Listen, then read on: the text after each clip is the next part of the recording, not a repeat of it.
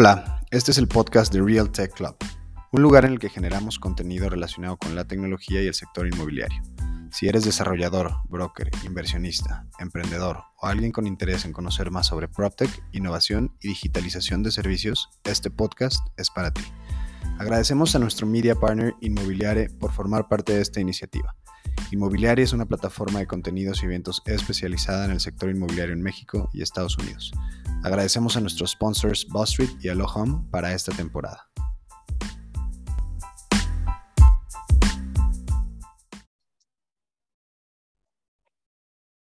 Hola a todos quienes nos escuchan y bienvenidos al penúltimo capítulo, ¿cierto? Mi querido Edu de Real Tech Club. Eh, saludo pues nuevamente a mi querido Edu, co-host co-founder de este podcast. Y bueno, Edu, espero que todo marche de maravilla ya por donde andas. Eh, hoy día nos acompaña un invitado de primera, eh, Chris Huertas, founder y CEO de Morgana, una startup tecnológica enfocada en facilitar el proceso de adquirir una hipoteca para vivienda por medio de la digitalización. Espero que no me haya equivocado en, en armar esta, este concepto. Y bueno, un poquito más de Chris. Chris, además de ser fundador y CEO de Morgana, ha estado involucrado en distintas organizaciones, entre ellas Bnext, en la que se desempeñó como head de la TAM, Polygon FinTech, en donde fue CEO y partner, Angel Ventures como project director y, bueno, entre otros fondos y que ahorita nos platicará un poquito más enfocados en, en FinTech, VC y demás. El nombre de este podcast es Digitalización del Mercado Hipotecario eh, y bueno, pues ahora sí, eh, mi querido Edu, no sé si tengas algún comentario previo a entrarle de lleno con temas y preguntas con nuestro querido invitado. Chris, bienvenido. Millón de gracias por regalarnos un poco de tiempo. JC, muchas gracias a ti por la invitación. Lalo, muchas gracias por la invitación. Espero que el contenido este que creemos hoy sea mucho valor para tu audiencia.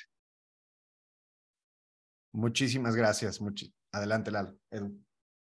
Bienvenido, bienvenido. Este, y ya, sin más, vamos directo al, a lo bueno que, que hay mucho jugo que, que sacarle al, al buen Chris. Adelante, mi JC. Buenísimo, mi querido. Bueno, pues vamos a adentrarnos durísimo con estos temas y pregúntanos y preguntas. Háblanos un poquito, mi querido Chris, de justo eso. ¿Quién eres?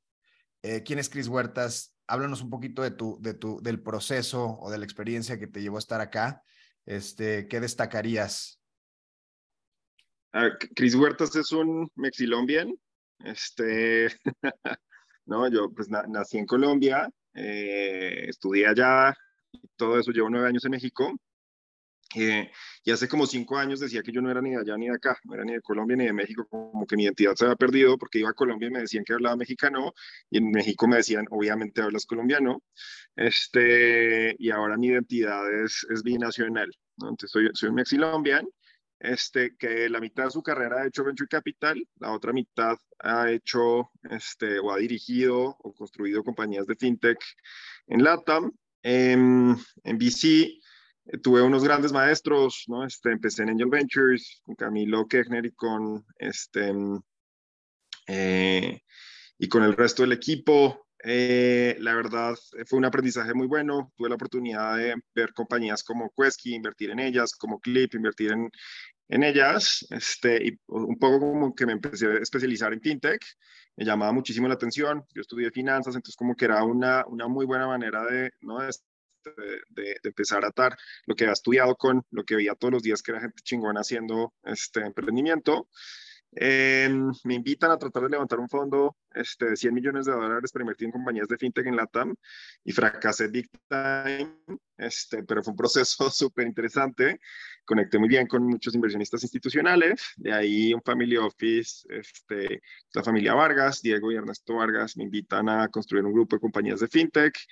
Y, y aprendo muchísimo de ellos, ¿no? este, dos, dos empresarios extraordinarios, los primeros que se levantaban y los últimos que se acostaban, ¿no? Este, trabajo duro, este, muchísima ambición, este, y, un grupo de, personas bastante interesante, y aprendo muchísimo de ellos, aprendo a operar, en realidad, ¿no? Yo, o sea, como que yo quería em, ver con ellos cómo operar. Yo venía al mundo a invertir, pero nunca había pues, dirigido una empresa. O sea, el CEO de una de las empresas del grupo decía renunciar, no tenían qué hacer con esa empresa, ya estaba quebrada. Entonces me dicen, pues Chris, ¿quieres aprender a operar? Pues ahí te va, ¿no? Entonces me avientan a los Tigres, este, y un poco el mensaje es, pues, o sea, no puede, no puede estar peor, ya, ya se quebró esta vuelta, así que si la salvas extraordinario y si no, pues no pasa nada y pues ya es lo que es. Em, y gracias al consejo de muchas personas y de muchos amigos y de mucha fuerza de voluntad, salvamos esta compañía, entonces como que dijeron, bueno, aquí hay algo y me empiezan a soltar más y más negocios y más negocios y pudimos crear cosas muy potentes este, con los Vargas. De ahí me invitan a, no salió un negocio muy grande que traíamos con, con los Vargas y como que eso me, me, sumió en una depresión muy fuerte porque era un negocio que, pues que yo sentía que tenía el potencial de cambiar a México. Este, y no salió, entonces decido, decido un poco irme me invitan a llevar Binext en la TAM este, y nos va muy bien el primer año, el segundo año con algo de, altos y bajos. La pandemia le pegó muy duro al, modelo en España. Y de ahí decido emprender este, construir lo que hoy es Morgana, em, con tres socios extraordinarios, este, tres personas este, muchísimo más chingonas que yo. Yo nada más soy el loco que los, que los unía a todos, la verdad. Eh, y con ellos hemos construido lo que creemos que es hoy el mejor marketplace de, de hipotecas de Latinoamérica. Es un poco de mí. Tengo un hijo, estoy casado con una emprendedora también, este, que estuvo en YC, eh, y ya, eso, eso de mí. Mil gracias, Chris. Oye, qué forma de resumir ahí una mega, mega experiencia que yo sé que traes este, detrás, pero a mí me llamó algo la, la atención que te quería preguntar específicamente porque es muy curioso, ¿no? Para los emprendedores, el, el, el, pensar en quién está del otro lado de la mesa y quién es inversionista es como un mundo diferente. Y creo que tú lo dijiste, para los inversionistas, pues el operar es algo que simplemente la mayor parte de los equipos que tienden a ser jóvenes, pues no lo han, no lo han hecho. ¿Cuál era la curiosidad para ti detrás de, de salirte de ese asiento y meterte, ahora sí que pasarte del, ahora sí que del comedor a la cocina o del asiento de atrás a, a, a, manejar el carro. Este, ¿qué, ¿Cuál era esa motivación que tú tenías por realmente meterte a, a la parte de, pues, de operar un negocio? Este, y sobre todo, ¿cómo fue esa transición para ti? Porque pues son dos, dos, dos trabajos realmente muy diferentes, ¿no? Dos approaches a, a la generación de valor muy diferentes. Sí, a ver, la, la, primera, o sea, como que la primera idea detrás de operar tenía que ver con que yo, yo siempre, o sea, como que tenía esta idea de que quería tener mi propio fondo, ¿no? Este, yo quería tener mi propio fondo este, y Camilo Kechner de Angel Ventures decía que, o sea, lo que le disgustaba de muchas personas de VC, ¿no? Era que nunca habían administrado ni un carrito de hot dogs, ¿no? Este, y que para ser un buen inversionista, pues también tenías que pues, saber operar, ¿no? Porque una parte importante es, pues, o sea, como entender que el equipo que está del otro lado puede sortear muchos problemas, en fin. Eh, entonces venía un poco también de eso, ¿no? O sea, como que es un skill set que yo quiero tener, porque si más adelante quiero tener un fondo exitoso, este, pues quiero, quiero tener también esa parte, venía un poco de ese advice. Segundo, el upside más grande pues está en el que maneja el carro, ya sabes, el que va adelante lo puede chocar y se puede morir, pero, pero es el que gana la carrera, ya sabes, este, entonces, eso, eso, eso creo que eso es una de las cosas como que ahí estaba el upside y, y por eso. Súper interesante, mil gracias. Oye, y, y has estado en los dos lados de la mesa. Es, es, es bien poco común eso y por eso quiero como que volver a, a, a hacerte el, el follow-up question de, de, lo mismo, pero ahora que has estado en tu experiencia como, como inversionista, este, en un sector además muy interesante que es FinTech, ¿no? Este, que pues tiene, y, y te vamos a preguntar más ahorita de, de FinTech y de PropTech, pero pues que al final del día es de los sectores que, por ejemplo, ha resistido mejor a nivel como de, de inversiones, es eh, este gran invierno que hemos vivido en 2022, este, es el sector que de ciertas formas ha sido más defensivo en cuanto a, a, múltiplos de evaluación, etcétera, ¿no? Con algunas excepciones, pero eh, FinTech es un área donde claramente hay, hay enormes oportunidades todavía y oportunidades muy desmedidas, ¿no? Porque pues toca prácticamente todo.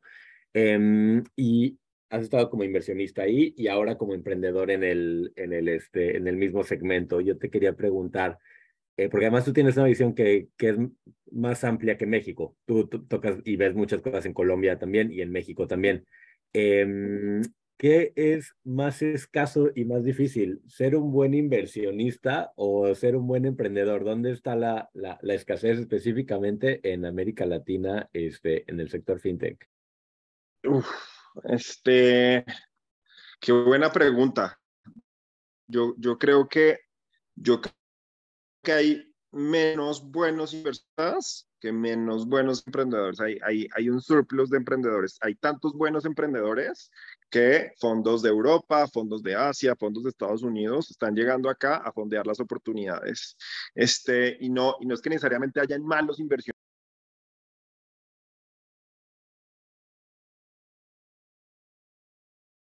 necesitamos, necesitamos tiempo, eh, eh, necesitamos más profundidad, más, más family offices invirtiendo, más corporativos latinoamericanos invirtiendo, este, o sea, hacen falta más buenos inversionistas que más buenos emprendedores. Hay un montón de gente que tiene mucha experiencia y mucho empuje este, para construir unas empresas grandotas, pero, eh, pero qué, pero, pero pues están llegando a otros lados a tomar esa oportunidad. Súper buena, súper buena pregunta y muy buena y excelente respuesta. Muchas gracias, Chris. Yo creo que, eh, digamos, en el entendimiento general, eh, yo coincido contigo. Eh, ahora, ¿cómo, y particularmente, y nuevamente para la TAM, particularmente cómo esta, digamos, esta ralentización de las economías a nivel general ha impactado en, en, en, este, en, este, en esta captación de capital en América Latina? Porque, o sea, ya, ya lo dices, ¿no? Hay menos buenos inversionistas, pero todo lo que está sucediendo a nivel de tasas de interés e inflación todavía lo ralentizó más, es decir, se, se, están rezagando todavía más inversionistas o le están entrando al riesgo, ¿no? Ahorita que evidentemente hay una oportunidad para algunos, para otros no tanto. ¿Qué está sucediendo en ese, en ese tema? Mira, nunca en la historia del mundo mundial habían, habían habido tantos, eh, tanto dinero en los fondos de venture capital este, como lo hay ahorita. O sea, estamos en máximos históricos de levantamiento y de, y de, y de assets under management en, en, el asset class de, de VC. Este, lo, que, lo que está pasando es que los fondos están siendo más cautos, ¿no? No, o sea, todavía hay, todavía hay dump money, ¿no? Este, todavía hay mucha liquidez, lo que están haciendo es tratando de ser un poco más picky y de tomarse un poco más de tiempo en el proceso de due diligence y, o sea, maximizar un poco más eh, esa, esa decisión, pero el problema que tienen los VCs es que tienen que dar retornos sí o sí, ¿no? Este, tienen un periodo de inversión más o menos de cuatro años y un periodo de inversión de más o menos cuatro años. Ya perdieron un año, este, o están por perder un año de periodo de inversión. Eh, eh, si no empiezan a colocar ese dinero rápido, están en grandes problemas. Entonces, yo creo que esto es coyuntural, independientemente del, o sea, del ecosistema macro, es coyuntural. Si vamos a ver VCs haciendo procesos de due diligence un poco más largos, este, buscando negocios un poco más este, enfocados en rentabilidad que necesariamente en capturar market share, pero este, va, va, a va, o sea, va a seguir aumentando de manera importante la inversión. Estamos en una coyuntura que va a durar poco desde mi punto de vista. Muchísimas gracias, Chris. Eh, yo también coincido con la visión este, optimista de, de eso y, y, es muy claro, ¿no? Este, los fondos al final del día, los VCs son un negocio y su negocio radica en, en invertir, en generar retornos. Y cuando volteas a ver, creo que lo, los fundamentales de muchos de estos negocios, eh, no sé si estés de acuerdo, nuestra perspectiva es que es bueno cierto nivel de filtrado, que es lo que estamos viviendo hoy, no cualquier idea debe ser fondeada, no cualquier negocio es fondeable, ¿no? Entonces, pues creo que pasar ese filtro, obligar a los equipos a ser mejores equipos, obligarte a realmente pensar los fundamentales pues, de un negocio, eso siempre debió haber estado ahí. Hay veces que todo el mundo, pues en la fiesta, pues este, se echa unas chelitas de más y bueno, pues ya sabes, eh, yo creo que estábamos en ese momento, ¿no? Eh, creo que ahorita pues regresamos a un nivel, nivel un poco más sobrio, ya no es una fiestota para todos, ya tal vez es una cena pero todavía en la cena, pues todos deberían poder comer, ¿no? Hay, hay suficiente este, eh, tracción y, y, además, no sé tú, pero mi perspectiva es que hay un, hay un establo de negocios siendo creados que realmente los volteas a ver y dices, estas son industrias que claramente necesitan soluciones este, y donde hay un, un, una, una infinidad de oportunidades. y entre ellos el negocio hipotecario. Entonces, te la, te la paso con ese, con ese segue para que nos platiques cómo llegaste desde afuera del negocio a, a esta oportunidad en específico y platícanos de Morgana, por favor. Dale. Mira, yo no, habla, o sea, conectando, conectando las, las anteriores preguntas con esta es, cuando yo quería, o sea, cuando yo tomé la decisión de querer emprender, yo, yo siempre decía que quería emprender en, en, algo que fuera grande, ¿no? O sea, quería en algo que fuera grande, que fuera escalable, como que, aunque nunca ha sido un tema necesariamente el tamaño del mercado este, para, para, para muchos negocios, este, yo, pues, o sea, como que soñaba con algo que capturara la mayor cantidad de, de qué, de share of wallets del usuario. Entonces me puse a investigar, ¿no? Este, cuáles eran los pagos o los gastos más grandes que tenía el usuario este, en su cartera, ¿no? Entonces me puse a buscar aquí en, en, pues, en los departamentos de estadística de varios países de, de la TAM y habían tres categorías, ¿no? La primera era este, mm, eh, comida, ¿no? O sea, el, el, grueso de las personas en lo que más gastan es en comida, en comida tanto en salidas como en el súper, como, ¿no? Este, pero pues nunca compras en el mismo lugar y nunca compras lo mismo. Siempre quieres variarle, por más de que un mes o dos meses o tres meses, puede ser que las Oreos bañadas en chocolate blanco te encanten y es así, pero eso no, no significa tanto de tu, de tu, ¿qué? De tu share of wallet. Este, el segundo gasto es entretenimiento, ¿no? Y entretenimiento, entiéndase, este, desde Netflix hasta la salida al fin de semana a un pueblito mágico, ¿no? Y eso, pues, o sea, es muy difícil capturar todo el share of wallet de eso. Y el tercero es vivienda, y ese, pues, no lo cambias mucho. En vivienda es o rentas o pagas una hipoteca, ¿no? Eh, y entonces, pues, me, o sea, como que me empecé a meter un poco más en el tema de, ¿no? Rentar o pagar una hipoteca. Eh, y me di cuenta que o sea, en Latinoamérica hay una sobredemanda de vivienda, hay más personas buscando vivienda que viviendas disponibles. Este, eh, yo estaba en el proceso de sacar una hipoteca porque mi hijo llevaba este, seis meses de haber nacido y como que ya me entró el tema de tengo que construir patrimonio, ya no es un tema de, ya sabes, ay, qué padre, vamos a la fiesta, un lugar que quede cerquita de los lugares ricos para comer, no, ahora necesito un jardín enorme, ahora quiero, ¿no? Este, darle algo pues muy cómodo a mi hijo y construir patrimonio. Y entonces me puse a sacar una hipoteca y fui con mi banco, que llevan pues nueve años conmigo. Entonces me pidió una serie de documentación y entre los documentos que me pidió, me pidió mis estados de cuenta, ¿no? Entonces le dije, güey, pero pues, ¿cómo que mis estados de cuenta si tú, o sea, pues tú los tienes, ¿no? Son, o sea, pues llevo nueve años aquí contigo, pues, o sea, no, tú los tienes. No, no, no, los necesito y los necesito impresos. ¿Cómo que los necesito? O sea, ¿no? Bueno, y cómo, listo, entonces, ¿en, ¿en, dónde puedo llenar el formulario, no? Este, pues me imaginé que me iban a mandar una liga. No, no, no, aquí está. No, pero es que yo no quiero llenarlo físico.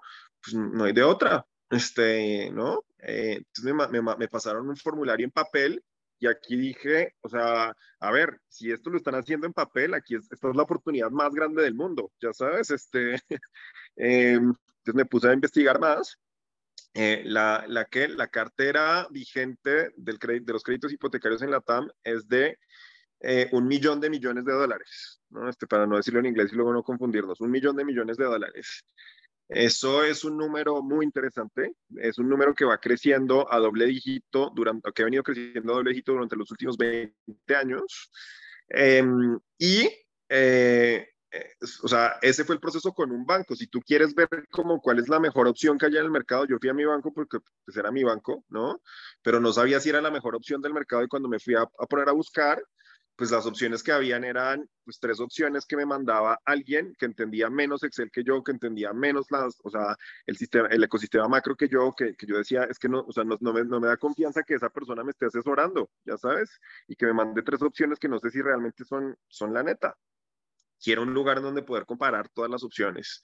Entonces, así fue como nació este Morgana, ¿no? De tratar de sacar una hipoteca, este, que me dieran un formulario en papel y que me pidieran mis estados de cuenta impresos. Eh, y sobre eso empecé a construir un equipo de superestrellas, ¿no? Este, entonces, yo no sabía nada de hipotecas y traté de traer a la persona que supiera más de hipotecas en México, que es Ana, a mi juicio es eh, Ana, mi socia, Ana era la directora de crédito hipotecario y crédito de coches de Scotiabank, construyó la hipoteca más rápida del mercado en México, este, llevó el banco a ser el sexto en hipotecario, al segundo, este, en, ¿en qué? En volumen de hipotecas colocadas. En tres años, básicamente metiéndole tecnología o un poco más de tecnología al proceso, este, entonces, pues como que ya sentía que se puede hacer mucho más rápido, que se puede hacer mejor, ¿no? Este, y se vino conmigo.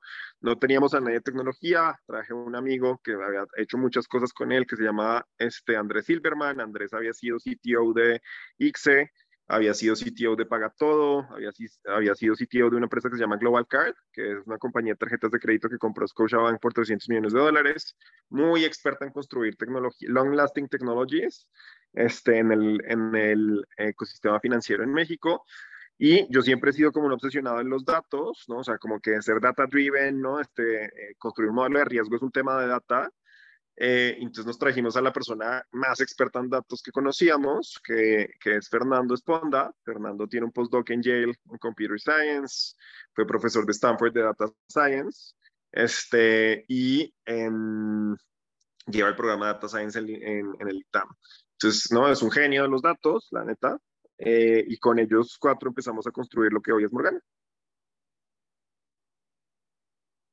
Oye, qué interesante todo esto, qué bárbaro. Justo, digo, y ahorita que empiezas a hablar del, del, de la construcción del equipo, digo, no, no me quiero salir de la línea, pero híjole, es, es todo un reto y, y, un reto que yo estoy viviendo particularmente en el emprendimiento que estoy haciendo, algo que ya Edu dejó atrás eh, hace un par de años. Bueno, no, siempre está el reto, obviamente, siempre está el reto. Ya me está haciendo señas, Edu, de que no te equivoques, pero siempre está el reto. En fin, eh, súper buena tu respuesta. Muchísimas gracias. Yo, yo eh, he estado, como, como te dije al, inicio, fuera, fuera de la grabación, leí algunos de los contenidos que has redactado, sobre todo, Chris, y, y creo que este es un tema que cualquiera, cualquier persona que no esté necesariamente involucrada en el tema del real estate eh, puede tener eh, como una duda genuina, que es rentar versus comprar. A mí se me hace por más que leo y leo y leo, y han sacado incluso algunas, eh, digamos, algunos ejercicios, ¿no? Eh,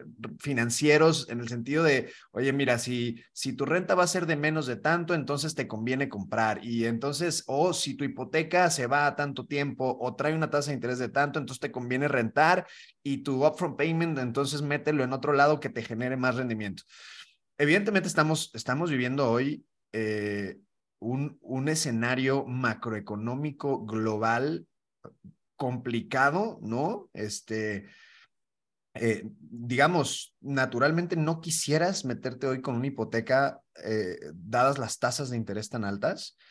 Eh, pero bueno, ¿qué, ¿qué, nos puedes decir en ese sentido? Rentar versus comprar. Para alguien que no tiene idea de finanzas, para alguien que no tiene idea de real estate, para alguien que solo tiene algo de dinero ahorrado y que quiere lanzarse a ver si hoy es bueno o no es bueno, o si sigue rentando y mete a lo mejor ese pago este, eh, a otro lado, ¿no? Que le genere un rendimiento mejor. ¿Qué opinas de esto? Eh, platícanos un poquito. A ver, creo que es, eh, o sea, la, la, opción de rentar versus comprar depende de dos cosas básicamente. Uno, la etapa en la vida en la que estés, ¿no? Este, creo, creo que eso es, eso es bien relevante. Este, financieramente hablando, desde mi punto de vista, es mejor comprar que rentar. Y ahorita, ahorita te doy mis, mis argumentos. Eh, y, y, lo digo, o sea, lo digo, I walk the talk, ¿no? O sea, yo estoy sacando una hipoteca en este momento a través de Morgana, por supuesto. este, a pesar de que estamos en máximos históricos de tasas, las tasas no han subido tanto en México como en otras partes. Sí han subido, pero no han subido tanto, uno. Este, y dos, o sea, las matemáticas son, son sencillas. Este, si tú comparas el, la plusvalía que te da el bien contra la, la que, la tasa de interés que te da, ¿no? Este, o que tienes que pagar por el bien, y eso, ¿no? También lo comparas con eh, el dinero que estás pagando por rentar, es mucho mejor negocio comprar, ¿no? Entonces, si las propiedades están subiendo aproximadamente un 8% al año en la Ciudad de México y la tasa de interés este, que te están cobrando es del 10%, tú estás pagando en realidad un 2% más de lo que vas a dejar de ganar por el bien. Cuando comparas ese 2% contra lo que realmente estás pagando de renta, te hace, o sea, hace muchísimo, muchísimo más sentido financieramente hablando comprar que rentar, ¿no? Entonces, el tema es, pues, en dónde está creciendo más, ¿no? Este, o sea, donde voy a comprar crece más o tiene una perspectiva de crecer más que lo que están creciendo las tasas de interés o que o donde están las tasas de interés. Y pues cuando ves los datos en México, la mayoría de las, de las regiones están alrededor del 8% durante los últimos siete años, ¿no? Este que, bueno, que son los datos que, este, que pude encontrar en, Sociedad Hipotecaria Federal aquí en México. Y lo mismo ha pasado en Colombia, lo mismo ha pasado en, ¿no? este, en otros lugares este, del mundo. Entonces, este, cuando tú, o sea, cuando pasa el, el, periodo de, de que, eh, cuando terminaste de pagar tu hipoteca, muchas veces, inclusive, pagaste menos de lo que hubieras pagado si hubieras llevado ese dinero en el tiempo este, a una tasa libre de riesgo. Eh, o sea, en realidad ahorraste lana, este, más que pagar un interés, ahorraste lana por lo que termina valiendo el bien, este, por la plusvalía que tuviste. Este, a eso hay que sumarle otro par de cosas, que es básicamente los impuestos que tienes que pagar, ¿no? La tenencia, este, la tenencia no, sino el, impuesto de renta, que no es tan alto, este, realmente en México, es algo que tengas, pues digamos, eh, digo, varía muchísimo del, de, de, la parte de, de México en donde estés y todo esto, pero no es significativo en el cálculo. Entonces, desde mi punto de vista, es mejor comprar que rentar. Por eso, la plusvalía que va a tener el bien va a ser más alta comparada con el interés que estás pagando y este, lo que podrías eh, invertir en otra parte. Muchas gracias, Cris. Yo estoy totalmente de acuerdo con, con eso. Este, después de muchos años en el sector de, de renta, es interesante cómo mapeas la vida de, de, una persona. Sobre todo creo que este, nuestra generación se vive mucho, mucho así como ha cambiado también el modelo este, mental, ¿no? O sea, eh, volteábamos a ver la generación de nuestros papás y pues no sé, este, sus casos, pero en mi caso, pues que, tipo que nacieron y crecieron en una vivienda que era propia, de ahí pues se juntaron o se, robaron a mi mamá, no sé cómo fue, este, y se fueron a, a, rentar temporalmente y de ahí nos compraron una casa y nosotros, yo y mis hermanos crecimos en la misma casa como por 15, 18 años, no sé, entonces, pues la vida de mi mamá ha tenido tipo cinco casas en su vida, ¿no? Este, lugares donde vive. Mi generación, o sea, yo he vivido, me parece que yo rento todavía, pero creo que he rentado en 12, 14 lugares diferentes en mi, en mi vida y ya me estoy llegando a ese momento que tú dices, que es la transición hacia pues la etapa de, de, construcción de, de, patrimonio, además de, de, nesting, y creo que luego regresas a rentar como hacia el final de la, de la vida. Lo vemos mucho en, en algunas generaciones que, que, entonces, creo que para todo, todo eh, hay, un, hay un lugar, ¿no? Este, pero sin duda en el share del wallet, este, vivienda en cualquiera de esas modalidades es, es un factor súper, súper grande. Entonces, eh, yo quería preguntarte específicamente de cuando vuelves a ver la industria hipotecaria, es una industria extraordinariamente compleja, ¿no? Porque hay una parte es lo que tú nos describías, que el proceso de tener una hipoteca es, es difícil, es, es horrible, tiene asimetrías de información, los procesos están rotos, hay muchísima concentración, ¿no? Porque pues es un, un cliente solicita normalmente una hipoteca en su vida, mientras que los bancos hacen esto todos los días, entonces ahí tienes una, una asimetría, este, y es un tema muy grande. Ahora, esa es la parte que casi todos nosotros pues podemos como entender este pues de lo que es ir a pedir una hipoteca y que te digan ah llenaste papel y, y todas esas frustraciones pues eso pasa en muchas industrias y creo que el hipotecario es de las peores justo por el tamaño no del share wallet que tú dices que, que representa pues es el préstamo más grande que, que una familia va a pedir normalmente en su en su vida no ahora la parte que es como una caja negra para casi todos nosotros este, es qué pasa de en, el, en, el, en los procesos bancarios, en los procesos de fondeo. Eh, eso para mí, este, y, y, y bueno, eh, con cierto conocimiento de causa, pero, pero realmente poca experiencia ahí, es una caja negra. Y entonces, uno, ¿qué has descubierto ahí? Y dos, ¿cómo decides? Dices, ah, esto que se ve es un monstruo, es una industria gigante, extraordinariamente compleja, eh, regulada, o sea, tiene muchas capas de complejidad. ¿Cómo es que Chris te dice, eso ahí se ve, se ve difícil, yo quiero estar ahí. O sea, ¿cómo escogiste algo tan complejo para este, lo primero, porque era difícil, fue que me gustó más, la, la, neta. O sea, pues creo que naturalmente los negocios que tienen barreras de entrada altas, este, pues tienen, tienen no solo mayor probabilidad de inversión, sino mayor probabilidad de crecer de manera agresiva, ¿no? Dos, yo venía del mundo regulado, este, en donde me tuve que dar muchas, muchas veces, este, entre comillas, a golpes, ¿no? Este, con el regulador, con los abogados, con, ¿no? Entonces venía, venía de ese mundo y este es mucho menos regulado que poder capturar dinero. Entonces, al revés, para mí era como, este es, este es un step un poquito más fácil. Este, y, y tercero, em, creo que tuvo que ver con, o sea, con, con, dar con los socios correctos, ¿no? O sea, yo tampoco sabía que me estaba midiendo, yo decía, ah, pues es difícil, está cool, ¿no? Este, cuando empecemos a hablar con, ah, con Ana, este, en el proceso de enamorarla a ella, que se viniera con nosotros, la primera, o sea, la primera cena con ella es, están locos, o sea, no saben lo que están diciendo, no saben lo que están haciendo, esto es muy difícil, porque como tú bien decías, o sea, la, parte que parece difícil para el cliente, que es básicamente que le aprueben la hipoteca, es lo más fácil de todo, ¿no? Este, lo más difícil es después, es, o sea, llegar a la firma del, de los títulos, no manches, ¿no? Este, de ahí es este, el registro público de la propiedad de cada estado, con cada uno con sus mañas, cada uno más, uno menos digital que el otro, ¿no? Entonces vemos en Estado de México que hay, o sea, bodegas de archivos y personas para sacar el registro público de la propiedad se van a buscar un papel, ¿no? Este, o sea, no está digitalizado.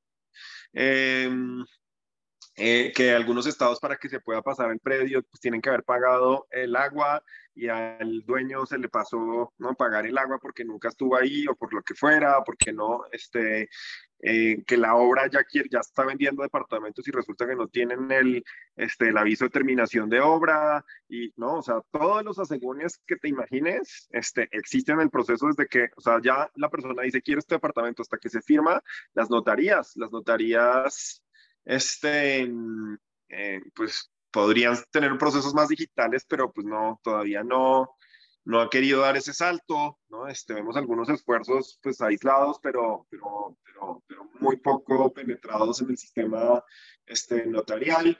Entonces, o sea, esa parte, o sea, como que esa ingeniería es donde sentimos también que hay mucho por hacer, por supuesto, ¿no? O sea, empoderar al usuario, darle las herramientas para que tome la mejor decisión, este, o sea, hay una cosa que lo, lo voy a decir a pesar de que o sea, es, un poco polémico, pero eh, hoy las personas no pueden ver realmente todas las opciones que hay en el mercado, ¿no? Independientemente de que yo le muestre todos los productos, si una persona accede a más de tres, o sea, le pide el banco a más de tres este, quotes hipotecarios, ya no puede haber un cuarto porque los modelos de riesgo de los bancos dicen, ah, que esa persona está pidiendo mucho crédito, es riesgosa, ya no le va a prestar. ¿no? Entonces, si yo quisiera tener realmente la oferta o el firme de todos los bancos, no puedo. Eso está mal. O sea, ¿dónde está el regulador para decir, este, pues es que eso no, no debería pasar? Las personas deberían poder tener en firme todas las ofertas este, que, que puedan para tomar la, la, mejor decisión en la decisión financiera más importante de sus vidas.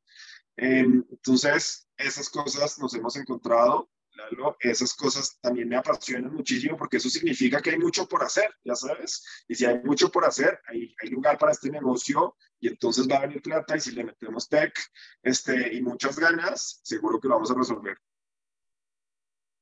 Increíble. Oye, mil gracias por esa respuesta. Y déjame nada más, perdón, Jay, si te voy a robar la, la, la pregunta, pero eh, atar con, con una de, de seguimiento voy a dar un pasito atrás, porque cuando yo volteé a ver la forma en que tú estás emprendiendo, eh, estás haciendo un, como un emprendedor profesional, vamos a llamarlo así, ¿no? Donde tú detectaste la, la oportunidad eh, por un problema real y, y, directo, hiciste research claramente, eh, aprendiste, dijiste, esto es lo que podemos atacar, pero la forma de atacar lo que le estás haciendo fue salir y conseguirte los socios más, más, más, este, como tú los llamaste, ¿no? Como que más conocen del sector, este, por un lado en el hipotecario, por otro lado en tecnología, por otro lado en datos, que, que, que son las cosas que tú definiste que eran, que eran importantes. Eh, ese modelo de emprendimiento en Latinoamérica es relativamente nuevo. Este, la historia, como históricamente, ¿no? El emprendedor latinoamericano, voltea a saber, y realmente empezaron pues por un poquito de, de, de suerte o porque el negocio familiar, o pues de bootstrapping este, y, y armándolo, ¿no? Este, ¿Qué te hizo seguir ese modelo de, de, ser un emprendedor donde lo primero que saliste a hacer, que supongo después de hacer research, fue salir a conseguirte el mejor equipo posible, pero para poder hacerlo tuviste que salir a conseguirte pues, unos inversionistas de alto calibre, ¿no? Y entonces, pues eh, es siempre esa tensión entre el cap table de levantar temprano, no levantar temprano, levantar poco, levantar mucho y además diversificar tu cap table con socios. ¿Qué nos puedes decir ahí? Este? Yo, o sea, digo, primero, yo, yo hablo desde privilegio, la verdad, ¿no? Este, yo, hablo, o sea, yo hablo desde privilegio y el privilegio es o sea, tener unas relaciones muy potentes con varios venture capitals este, que han visto mi trabajo y, pues, y, y, el haber construido esa relación con esos venture capitals desde hace mucho tiempo me pone en una posición de privilegio para poder levantar capital. Sin embargo, el consejo que yo le doy este, a muchos amigos que están emprendiendo o que quieren emprender es o sea, si estás en el proceso de empezar a ver que es tu empresa, suma el problema a varios VCs, ¿no? Este, o sea, se vale no ir a hacer el pitch de algo que, que te o sea, de algo que, que, ya sabes que es, sino diles, oigan, tengo esta idea, ¿qué opinas? ¿Qué piensas de esta idea? No, no, no te vengo a pedir plata, ¿no? O sea, este, este típico consejo de, este, si vas por, por plata, pide consejo, si vas por consejo, pide plata, ¿no? Este, eh, y, y yo, o sea, lo, lo, vivo, lo creo, lo sentí, tenía tres ideas en mi cabeza de otros dos negocios bien diferentes y le empecé a decir a mis amigos, este, eh, en el mundo de visible, tengo estas tres ideas, ¿ustedes qué opinan? ¿Cómo las ven? ¿Qué es importante para ustedes? ¿no? Este, si yo fuera a emprender en, en esto, ¿qué, ¿qué, me aconsejarían? cuando yo decido salir de, de Binext, este, pues casi todos los inversionistas de Binext se acercan conmigo para decirme qué vas a hacer se da la oportunidad que les empiece a contar y empieza a recibir mucho feedback alrededor de, ¿no? este, por dónde puede ser. Y un, y un feedback muy claro es, confiamos mucho en ti, pues, creemos que tienes el potencial de armar algo grande, pero necesitas alguien que sepa hipotecas. Este, se ve muy bien que tengas un technical co-founder, ¿no? entonces búscate a alguien muy bueno ahí y ya, pero, pero yo estaba convencido que necesitábamos como una cuarta pieza que fuera una pistola en datos, este, y fue así, ¿no? Eh, yo creo que reclutar es uno de los superpoderes que tienen que tener todos los emprendedores y si no, tener a alguien que sea muy bueno reclutando, eh, porque al principio el equipo es todo, ¿no? El equipo es cultura, el equipo es sacar las cosas, el equipo es el extra mile, el equipo, o sea, es el primer slide en cualquier PowerPoint que tienes que presentar a los inversionistas en una etapa temprana, es lo primero. Entonces, si el equipo no tiene el suficiente fual, suficiente poder, pues no, o sea, no, no vas a llegar ahí. Eh, entonces vino un poco de construir de, de, manera conjunta con los inversionistas y de la relación pues, de confianza que había construido con ellos.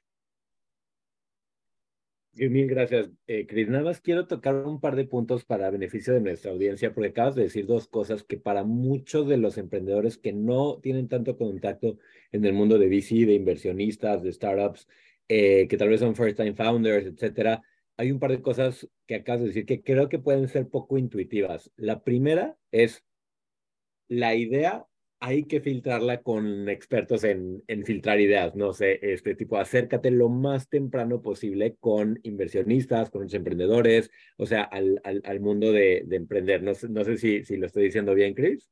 Sí, 100%, 100%, 100%. Y creo que acabas de decir una segunda que yo veo muchísimo y a mí me encanta, estoy muy activo tratando de dar este, sabes, advice y ayudando en lo que puedo a otros emprendimientos. Yo quiero ver el sector PropTech despegar en América Latina, desde Brasil hasta, hasta México. Este, y para mí es súper importante, pues, con lo que puedo contribuir, ¿sabes? Porque vengo de la industria entonces mi experiencia viene ahí. Entonces, eh, eso creo que me da cierto nivel de, de, de que soy un fundador que viene dentro de la industria y eso en algunas industrias tan legacy como es PropTech eh, es importante, ¿no? Como en tu caso, traerte una socia que trajera ese nivel de, de experiencia. Pero algo que veo pasar todo el tiempo es el slide del equipo, eh, etapa súper temprana, el slide del equipo es el último en la presentación. Y tú lo acabas de decir, el slide del equipo es, es todo. Es más importante el equipo que la idea en general. La idea 100% va a cambiar. No sé si estás de acuerdo.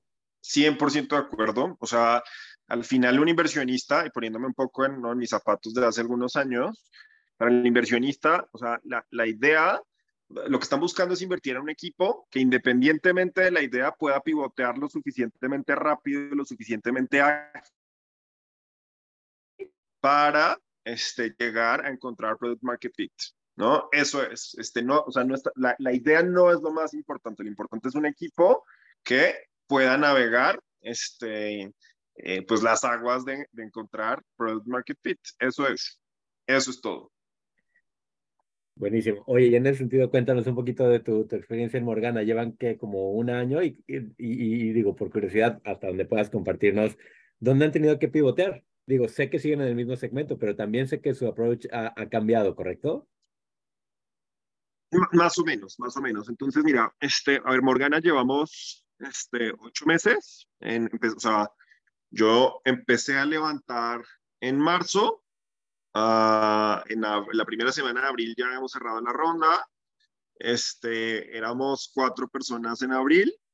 Éramos 12 personas en, en mayo, eh, 20 personas en junio como 20 algo en julio, que fue cuando sacamos el MVP. En julio sacamos, a mediados de julio sacamos el MVP. Eh, em, y a la fecha, hemos, o sea, ya, ya somos 32 personas. Este, hemos tenido 150 mil visitas a la página, 5 mil personas han, han, han, pedido una cotización de hipoteca con nosotros.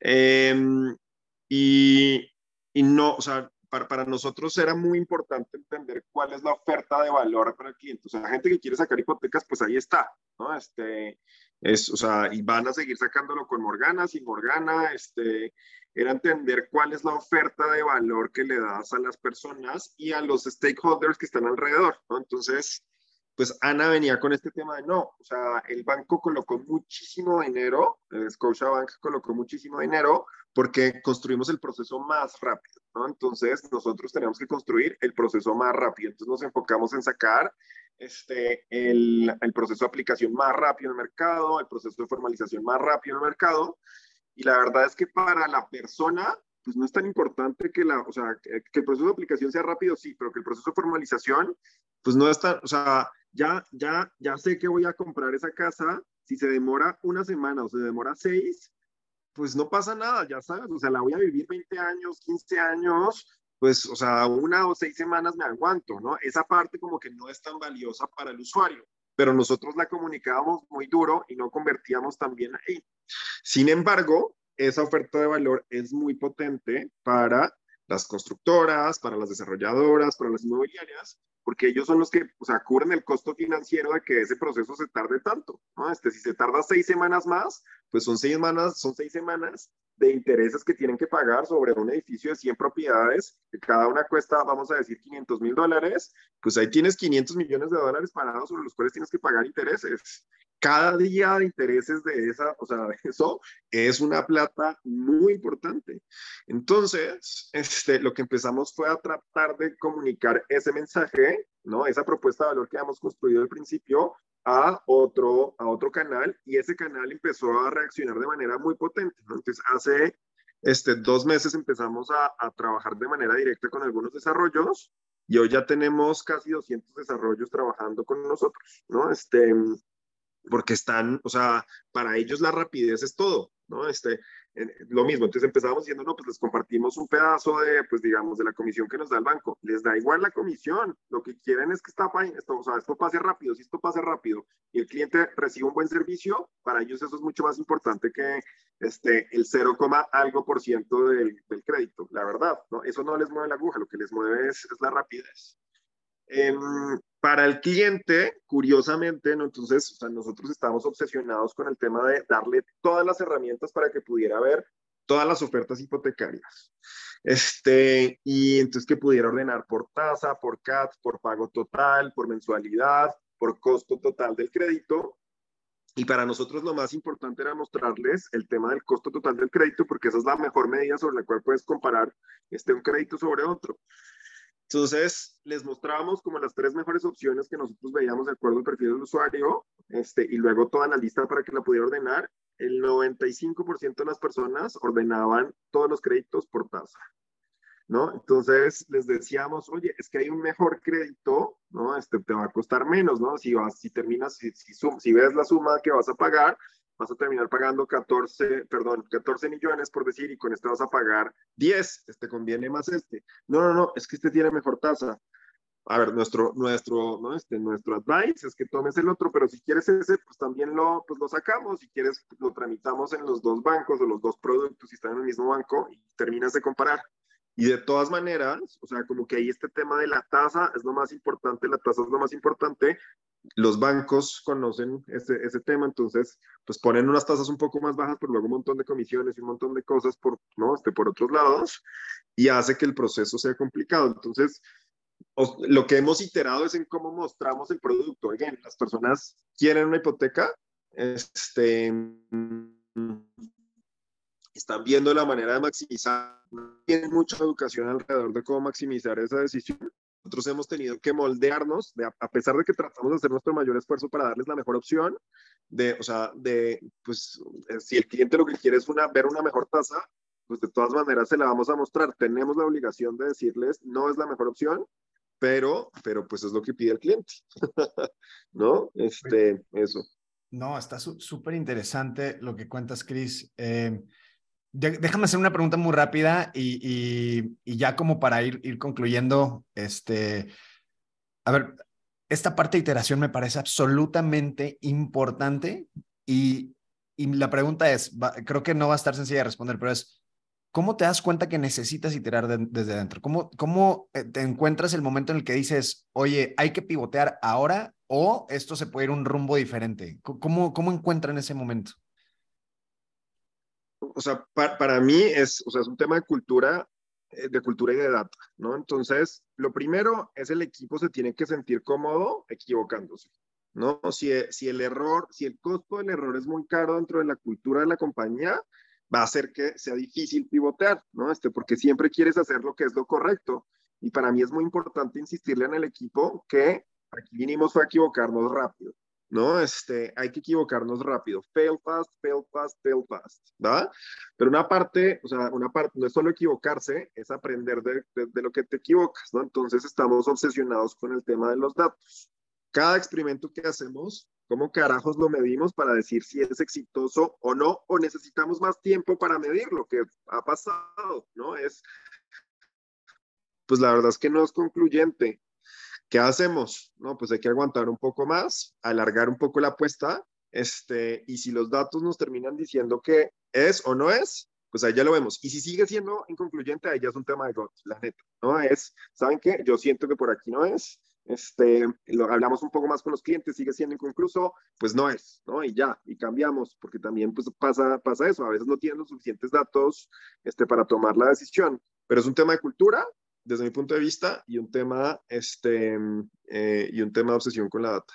Me, me, encantó, me encantó esto que dijiste, el costo del error. Ya voy a concluir con este comentario. A ver, déjame resumir todo lo que acabas de decir, porque es absolutamente importante y a mí personalmente me está sirviendo muchísimo todo lo que dices, Chris. Eh, eh, eh, a ver, cometer errores rápido, medirlos, pivotear de manera también muy eficiente. Veo también la eficiencia y la transparencia en el irresistible offer que tiene Morgana este, hacia el mercado. creo que evidentemente ha sido parte del éxito, ¿no? Esta transparencia de la que hablaba Edu, ¿no? Es una caja negra lo que sucede atrás y ustedes evidentemente tienen eh, como propósito eso. Yo, yo me quedo por aquí, me encantó la entrevista. Eh, Edu, creo que pocas veces se equivoca en el sentido de invitar a grandes, grandes eh, participantes de, este podcast y lo dejo aquí. Edu, adelante si quieres.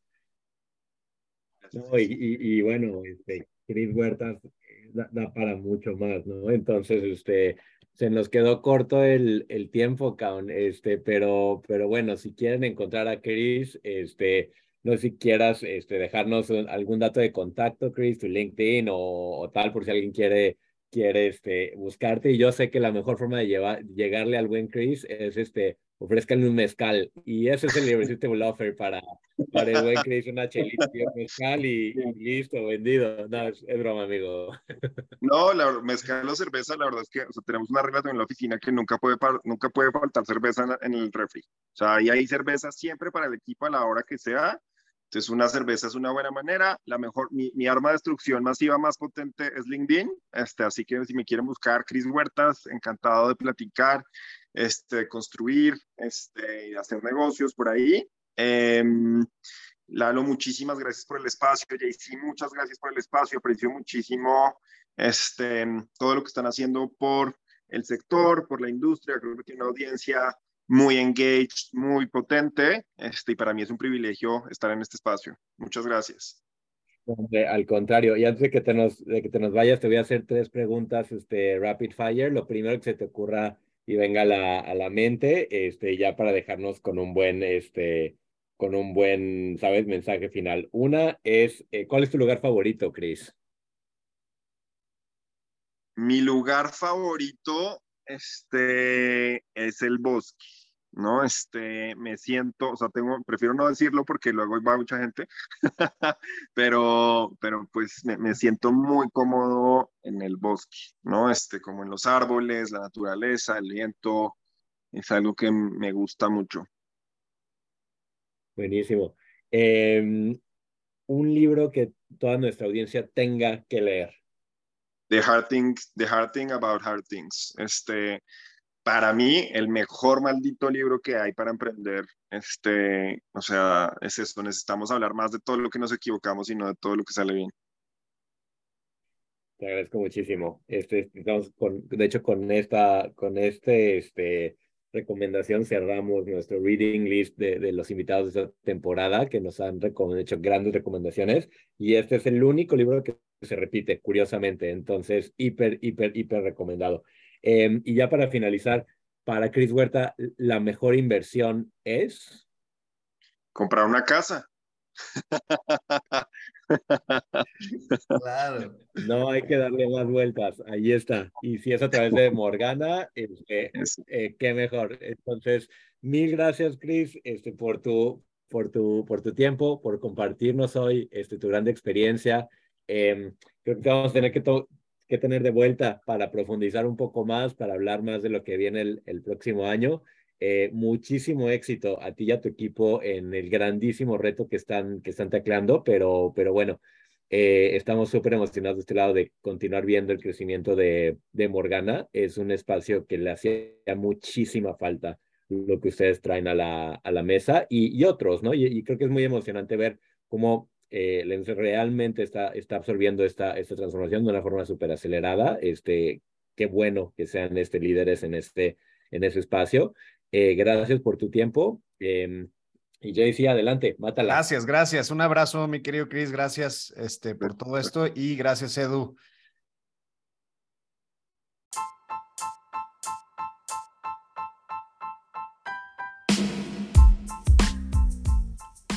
Este fue un episodio más de Real Tech Club. No te olvides de escucharnos y seguirnos en nuestras diferentes plataformas y redes sociales. Nos vemos en dos semanas.